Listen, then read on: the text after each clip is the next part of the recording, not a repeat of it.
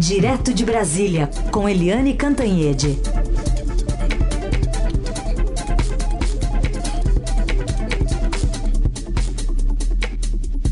Oi, Eliane, bom dia. Bom dia, Heisen, Carolina, ouvintes. Bom dia, Eliane. Bom, a gente está acompanhando de perto essa tragédia em São Sebastião e também as movimentações por parte dos governos, inclusive o federal. Ontem o presidente Lula se reuniu com alguns ministros, definiram medidas de apoio e também liberaram um repasse de 7 milhões de reais.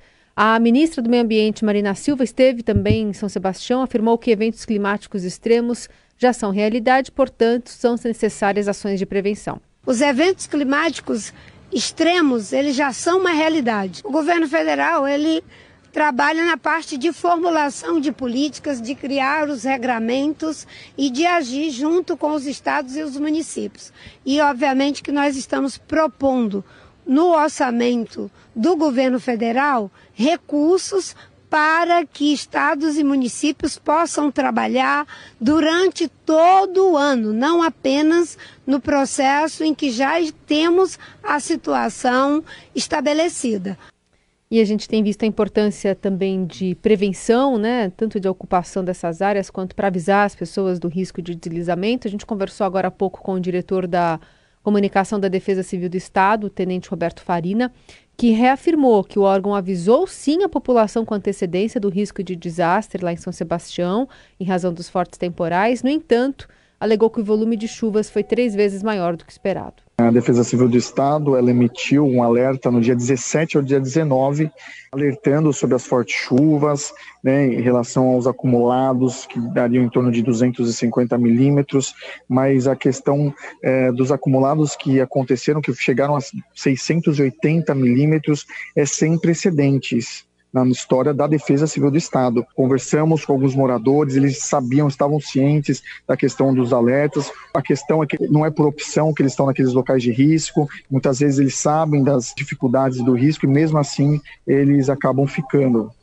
Apesar dessas ações, Eliane, se acredita que tem chance dessa vez se evitar tragédias que anualmente atingem especialmente as pessoas que são mais vulneráveis em áreas de risco? Olha, Carolina, Heisen, ouvintes, a gente é, vê no Rio de Janeiro, o Rio é sempre muito complexo, é tudo muito uh, complicado no Rio de Janeiro, né?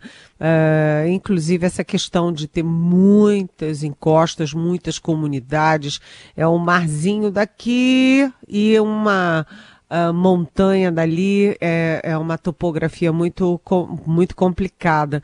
Mas as coisas lá uh, quando você tem essas enchentes, elas destroem muito o patrimônio das pessoas, mas a, o número de mortes é muito menor porque eles têm um sistema de alerta que realmente funciona. É um alerta sonoro, estridente, toda a população já foi treinada, eles têm zonas de refúgio. Então é, toca a sirene alta, estridente, sai todo mundo correndo e vai para a zona de refúgio. O que, que, é a zona de refúgio? Ou é uma igreja, ou, ou é uma escola, ou, um, um, uma, um galpão fechado. É, você tem um responsável que tem contato direto com a defesa civil, é, e isso evita mortes. Claro que evitar mortes não é o único objetivo. Nessas horas você também tem que preservar a casa das pessoas, né? Aquelas, uh, o mobiliário que elas conseguiram com tanta dificuldade, né? Trabalhando duro. Mas salvar vidas é, é sempre o ponto número um. Então, acho que esse sistema de alerta de São Paulo poderia estar mais conectado com o sistema do Rio de Janeiro. Agora, é, é sempre assim no Brasil. Não tem planejamento, não tem, é, não tem mobilização anterior. Né? Depois que acontece, sai todo mundo correndo atrás do prejuízo, e nesse caso os prejuízos são mortes. Né? Mortes de crianças, de adultos, de idosos, é uma tristeza é, sem fim.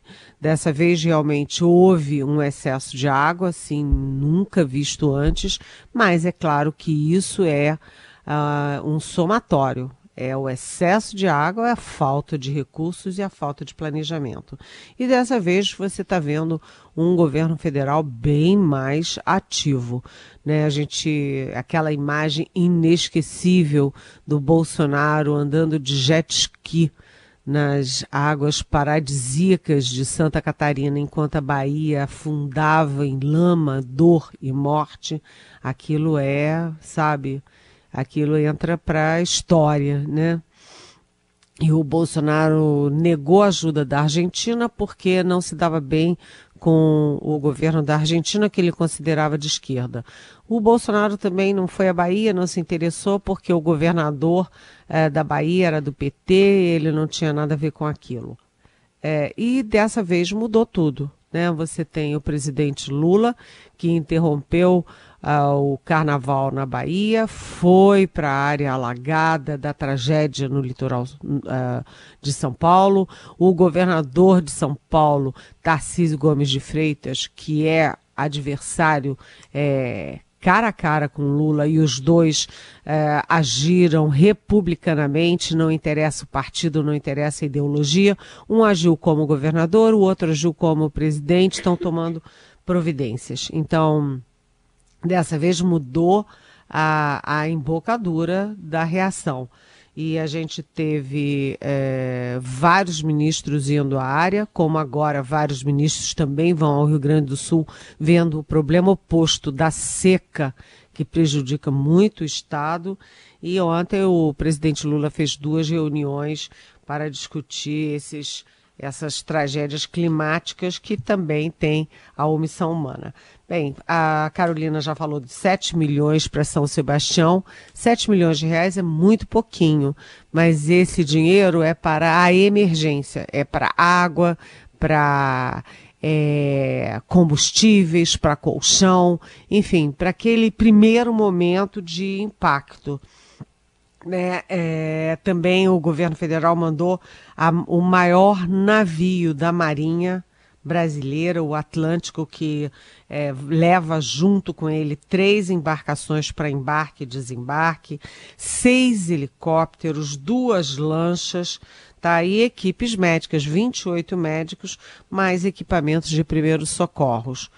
Ah, enfim, tem tido uma resposta rápida, enquanto os grandes nomes da, do ambientalismo brasileiro discutem ações mais perenes, ações preventivas e ações de longo prazo. Como disse a Marina Silva, que é um desses nomes que eu citei, ah, é uma questão de trabalhar o ano inteiro para prevenir. Um ano inteiro, o próximo ano, o ano seguinte, sempre para prevenir essa tragédia que dizima famílias inteiras.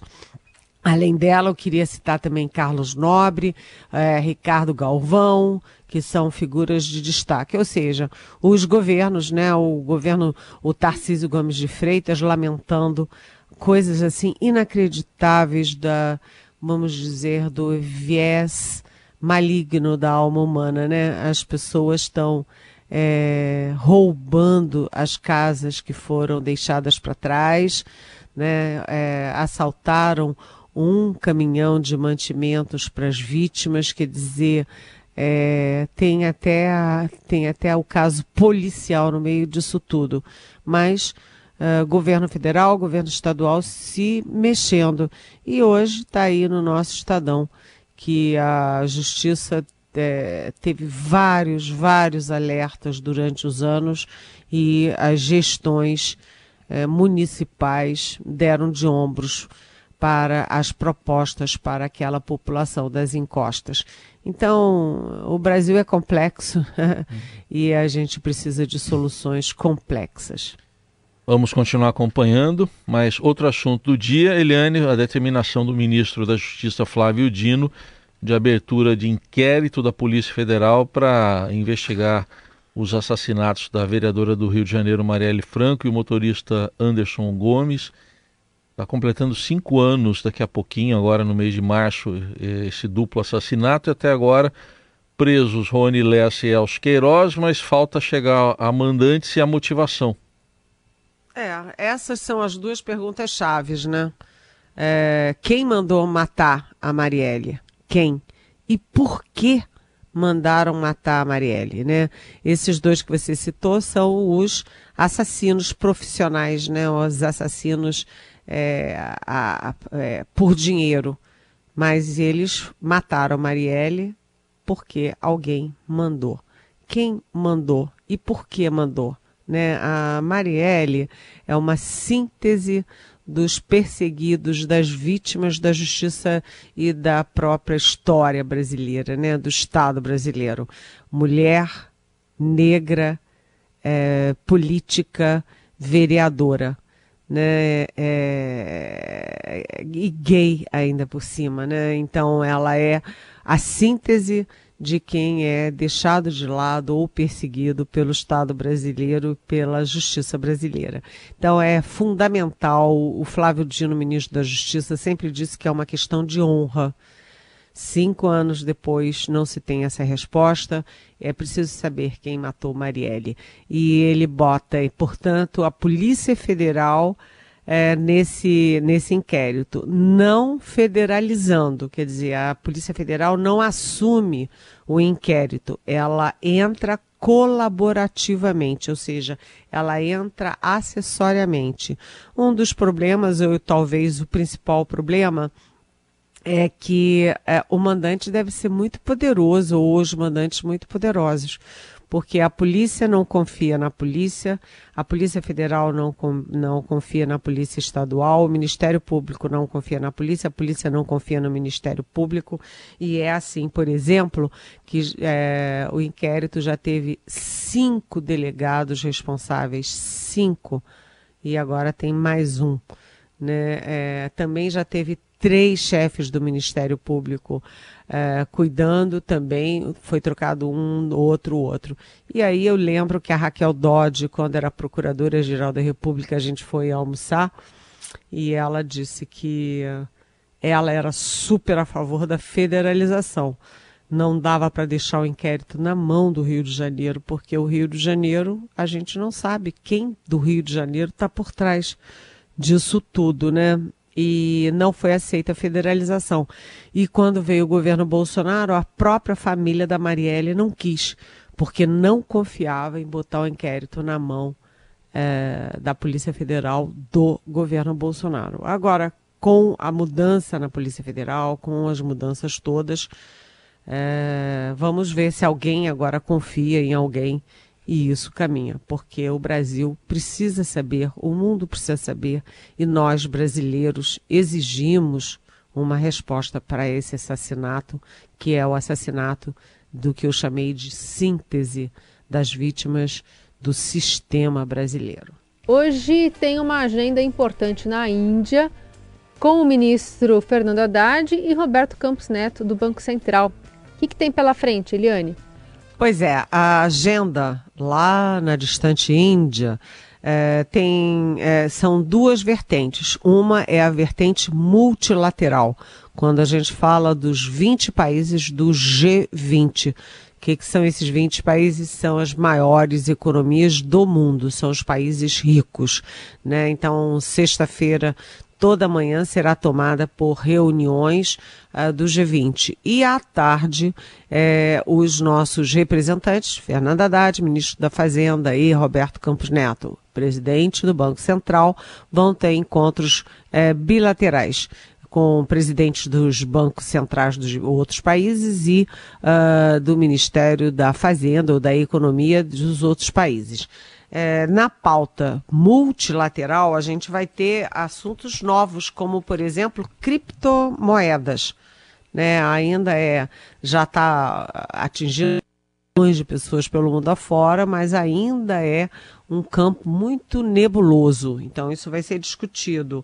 É, o Brasil tem muito interesse em discutir, tanto no campo multilateral como, como nas agendas é, bilaterais, os acordos do Mercosul com a União Europeia, a questão ambiental, né, a responsabilidade dos países ricos com a sustentabilidade ambiental dos países pobres ou em desenvolvimento E, claro, a Amazônia, toda vez que tem representante brasileiro no mundo, a Amazônia terá foco. Agora, na reuni nas reuniões bilaterais, está é, previsto encontro com uh, a União Europeia, o representante da União Europeia, a África do Sul, que faz parte dos BRICS, a Espanha, e aí está em dúvida se vai ter com a França ou a Alemanha. E aí a gente pensa, tem duas coisas. É, uma curiosidade, né?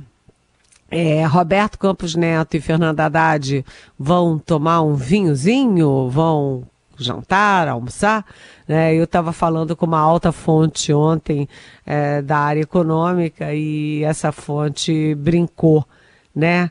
É, vamos ver se vai ter tintim ali é, a luz de velas entre o Roberto Campos Neto e o Fernando Haddad. Mas o Fernando Haddad e o Roberto Campos Neto do BC, eles se dão bem. O problema ali são as estocadas do presidente Lula no Roberto Campos Neto. O presidente Lula é, morde e o Haddad assopra. Né? E a, a questão central disso tudo e aí eu deixei o mais importante para o fim do comentário, é que o Brasil vai em busca de financiamentos, investimentos, e com alguns trunfos. Primeiro, troca de governo. Né? O Bolsonaro que rompeu com o mundo inteiro, é, principalmente com o mundo democrático, o mundo rico, e entra o Lula que é um diplomata que já está conversando com o Biden, que vai conversar com o Xi Jinping da China, que, tá, que já tem agenda ali para trocar uma, um papo né, com o Putin da Rússia. É, então muda, o presidente muda a política externa também e tem uma abertura maior. Segundo, né, o Brasil reagiu rapidamente à ameaça à de democracia, ao atentado contra os três poderes. Então, todos os governadores, todos os poderes se uniram, a sociedade brasileira, todo mundo se uniu em defesa da sua democracia, que demonstrou força. Né, capacidade de resistência, de resiliência.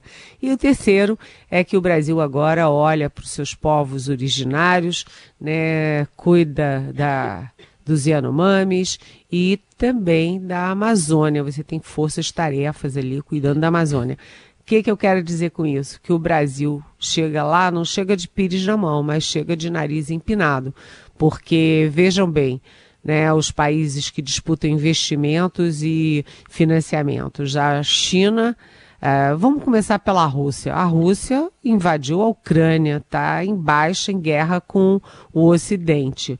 A China tá, corre o risco de ser arrastada, tragada pela guerra, é, tomando partido. Ontem mesmo os dois chanceleres da China e da Rússia estavam conversando de tititi.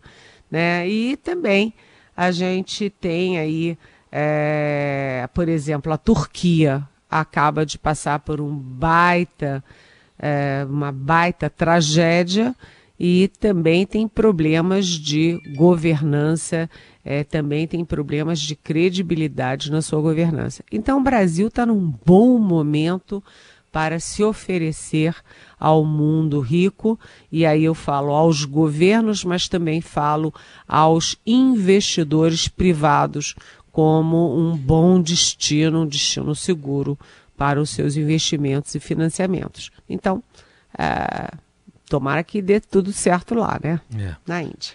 Muito bem. Helena, ainda sobre o povo Yanomami, está chamando a atenção, muita discussão, muito questionamento em torno da comissão do Senado que está acompanhando o caso, a começar pelo presidente Chico Rodrigues, que é aquele senador que foi flagrado pela Polícia Federal em 2020 com 33 mil reais na cueca. Tem um ouvinte nosso, o, o Garcia, que está fazendo uma pergunta para você sobre isso, a gente vai ouvir.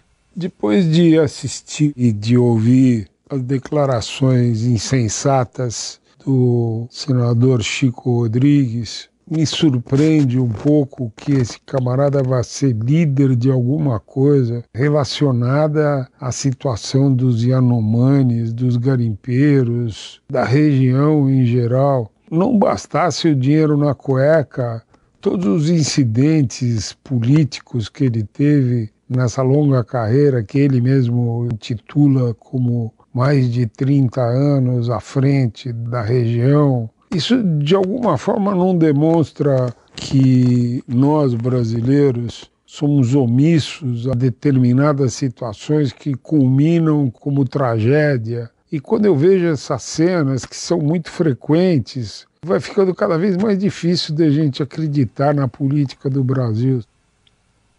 E aí, Helene? Oi, uh, Garcia, muito bem-vindo. Uh, obrigada por, pela sua pergunta e pela sua reflexão. Né? Uh, essa comissão tem um erro de origem ela foi criada pelo Senado para ser uma boa notícia. Né? O Senado tomando a frente e se importando com a situação uh, dos Yanomamis. E ela acabou sendo um erro grave. Por quê? Porque a comissão tem cinco membros e eles quiseram dar três das cadeiras para políticos de Roraima. Roraima é um estado assim, é, se você for lá na, na política de Roraima, se você for lá nos grandes empresários de Roraima, é todo mundo de fora. Ninguém nasceu, ninguém tem origem em Roraima. É muita gente que vem das outras regiões do país para lá. Tem pouca alma é, ligada ao Estado. Segundo, o garimpo é a maior atividade econômica de Roraima. Então, se você for a Boa Vista, eu nunca fui, mas Garcia, é, é, o que me contam é que se você for a Boa Vista, tem lá no, no centro da principal praça de Boa Vista uma escultura em homenagem ao garimpo. É, então, os políticos são ligados ao garimpo, os grandes empresários ao garimpo, a população toda vive em torno do garimpo. Então, a comissão não é uma comissão pró-Yanomami, é uma comissão pró-garimpo. Eu falei ontem tanto com o senador Randolfo Rodrigues, que é o líder do governo no Congresso, é ele que é do Amapá, mas conhece bem a região norte, e a senadora Elisiane Gama, que é do PSD do Maranhão e é vice-presidente da comissão. E é, primeiro, a Elisiane disse que, tão, que ela está fazendo um pedido de um, um requerimento de informações para esse Chico Rodrigues, que, que Garcia chama de esse camarada. Então está mandando uma, um requerimento de, é, de perguntas, né? Requerimento de informações para esse camarada para explicar por que, que ele foi sozinho para a área Yanomami, sem pedir autorização, que é obrigatória à FUNAI sem uh, ter delegação e sem sequer comunicar à comissão que ele preside. E o pior, usando dinheiro público, porque quem pagou o aviãozinho que levou este camarada até os Yanomamis? Então, primeiro, um requerimento de informações. Segundo, ela e a equipe estavam investigando em que, que ele pode ser enquadrado né? Se ele tem que é, é, devolver o dinheiro, como ele pode ser investigado. E terceiro, eles estão querendo acabar com esta comissão. Acabar, porque não vai dar certo, todo mundo lá tem a ver com garimpo ilegal. E aí uh, a Elisiane Gama estava. A, a dúvida dela é: eles vão se reunir na terça-feira lá no Senado para decidir é, joga essa fora e cria outra, ou joga fora e não cria nenhuma? É, é essa é a dúvida. É, só para concluir, a Elisiane Gama e o Randolph, que conhecem a problemática, também lembram é que além de que dados Yanomamis, que esse é o foco principal, a, a questão humanitária mais dramática, é preciso também ter uma válvula de saída, de escape para os garimpeiros pobres. 20 mil garimpeiros não são 20 mil bandidos. Eles viveram sempre disso, pai, avô, é, a vida inteira, cuidam dos filhos, sobrevivem à custa disso. Tem que ter também um plano para que eles tenham outras ocupações, outro tipo de sobrevivência. O foco uh, é do o foco é contra é para os grandes donos, aspas, donos desse garimpo ilegal. Esses que têm jatinhos, lanchas, etc., é, e que escravizam, inclusive, boa parte desses garimpeiros. É uma situação dramática e a situação da comissão é, é um vexame, né? Seguimos acompanhando Eliane Cantanhede conosco, respondendo as perguntas que vocês fazem aqui para ela, esse privilégio que os nossos ouvintes têm por conversar diretamente com a nossa colunista com a hashtag Pergunte para Eliane. Obrigada por hoje, até amanhã. Até amanhã, beijão.